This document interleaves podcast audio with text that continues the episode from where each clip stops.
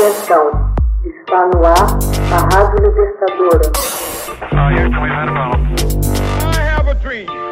Assim sendo, declaro vaga a presidência da República. Começa agora o Hoje na História de Ópera Mundi. Hoje na História, 5 de agosto de 1895. Morre Friedrich Engels, filósofo e revolucionário alemão. O filósofo alemão Friedrich Engels faleceu em Londres em 5 de agosto de 1895. Ele nasceu em 1820, em Barmen, que pertencia à Prússia. Oriundo de uma família da burguesia industrial, Engels observa e conhece desde jovem as penosas condições de vida dos trabalhadores, tanto na Alemanha como na Inglaterra. Aos 18 anos, optou por abandonar o liceu para empregar-se no comércio de Bremen.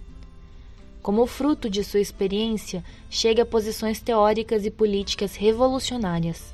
Engels foi o primeiro a declarar que o proletariado não é só uma classe que sofre, mas que a miserável situação em que se encontra obriga-o a lutar pela sua emancipação. Segundo ele, o movimento político da classe operária levaria os operários à consciência de que não há para eles outra saída senão o socialismo.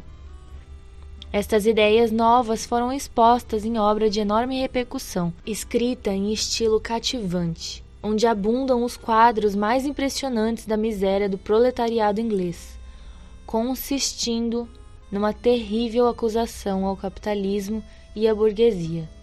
Trata-se da obra A Situação da Classe Trabalhadora na Inglaterra, de 1845. Este livro é sua primeira análise de uma situação histórica cujas formas de existência e de luta social são explicáveis em virtude das condições econômicas dominantes. A obra de Engels postula a necessidade de uma transformação radical, e sua atitude intelectual diferencia-se daquela adotada por Karl Marx. Enquanto Engels se centra no caráter concreto dos fenômenos, Marx o fará com alto nível de abstração. Porém, da dedicação de ambos à luta política, surge o Manifesto do Partido Comunista de 1848 e dois anos mais tarde a constituição de uma Associação Internacional de Trabalhadores. Seus estudos de filosofia levaram-no a se aproximar do filósofo George Hegel. A fé de Hegel na razão humana e o princípio fundamental da filosofia hegeliana, segundo o qual o mundo é teatro de um processo dialético permanente de mudança e desenvolvimento, conduziram os discípulos do filósofo berlinense à ideia de que a luta contra a iniquidade existente e o mal reinante também procede da lei universal do desenvolvimento permanente. A filosofia de Hegel, que tratava do movimento do espírito e das ideias, era idealista. Retomando a ideia hegeliana do processo dialético, Karl Marx e Engels rejeitaram a concepção idealista e, ao analisar a vida real, viram que não é o desenvolvimento do espírito que explica o da natureza, mas ao contrário, é necessário explicar o espírito a partir da natureza, da matéria. Partindo de uma concepção materialista do mundo e da humanidade, verificaram que, tal como todos os fenômenos da natureza têm causas materiais, igualmente o desenvolvimento da sociedade é condicionado pelas forças materiais, as forças produtivas. Destas dependem as relações que se estabelecem entre os homens no processo de produção dos bens necessários à satisfação humana. E são estas relações que explicam todos os fenômenos da vida social, as aspirações, as ideias e as leis. A aproximação entre Marx e Engels se deu em 1844, quando Engels passava por Paris. Lá conheceu Marx, com quem já se correspondia. Foi aí que os dois escreveram em conjunto a obra A Sagrada Família. O livro contém as bases do socialismo materialista revolucionário. Ao publicar seu estudo crítico sobre economia política, contribuiu para que Marx decidisse ocupar-se do estudo da economia política, ciência na qual seus trabalhos iriam operar uma verdadeira revolução.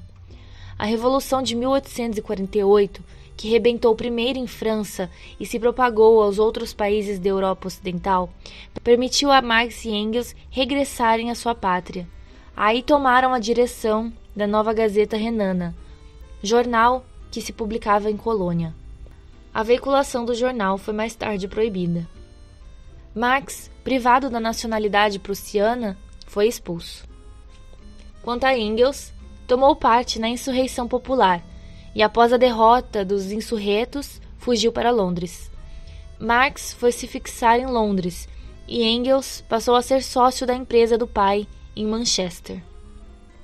Em 1870, Engels vem morar em Londres e a vida intelectual conjunta prosseguiu até 1883, data da morte de Marx. Marx morreu sem ver publicada a totalidade de O Capital. Baseado nos rascunhos deixados por seu amigo, Engels assumiu a pesada tarefa de redigir e publicar os tomos segundo em 1885 e terceiro em 1894. Não teve tempo de redigir o tomo quarto. Estes dois tomos são, com efeito, obra de ambos.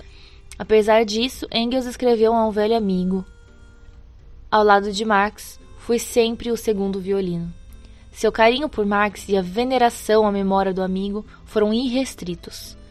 Após a morte de Marx, Engels sozinho continuou a ser conselheiro e dirigente dos socialistas da Europa.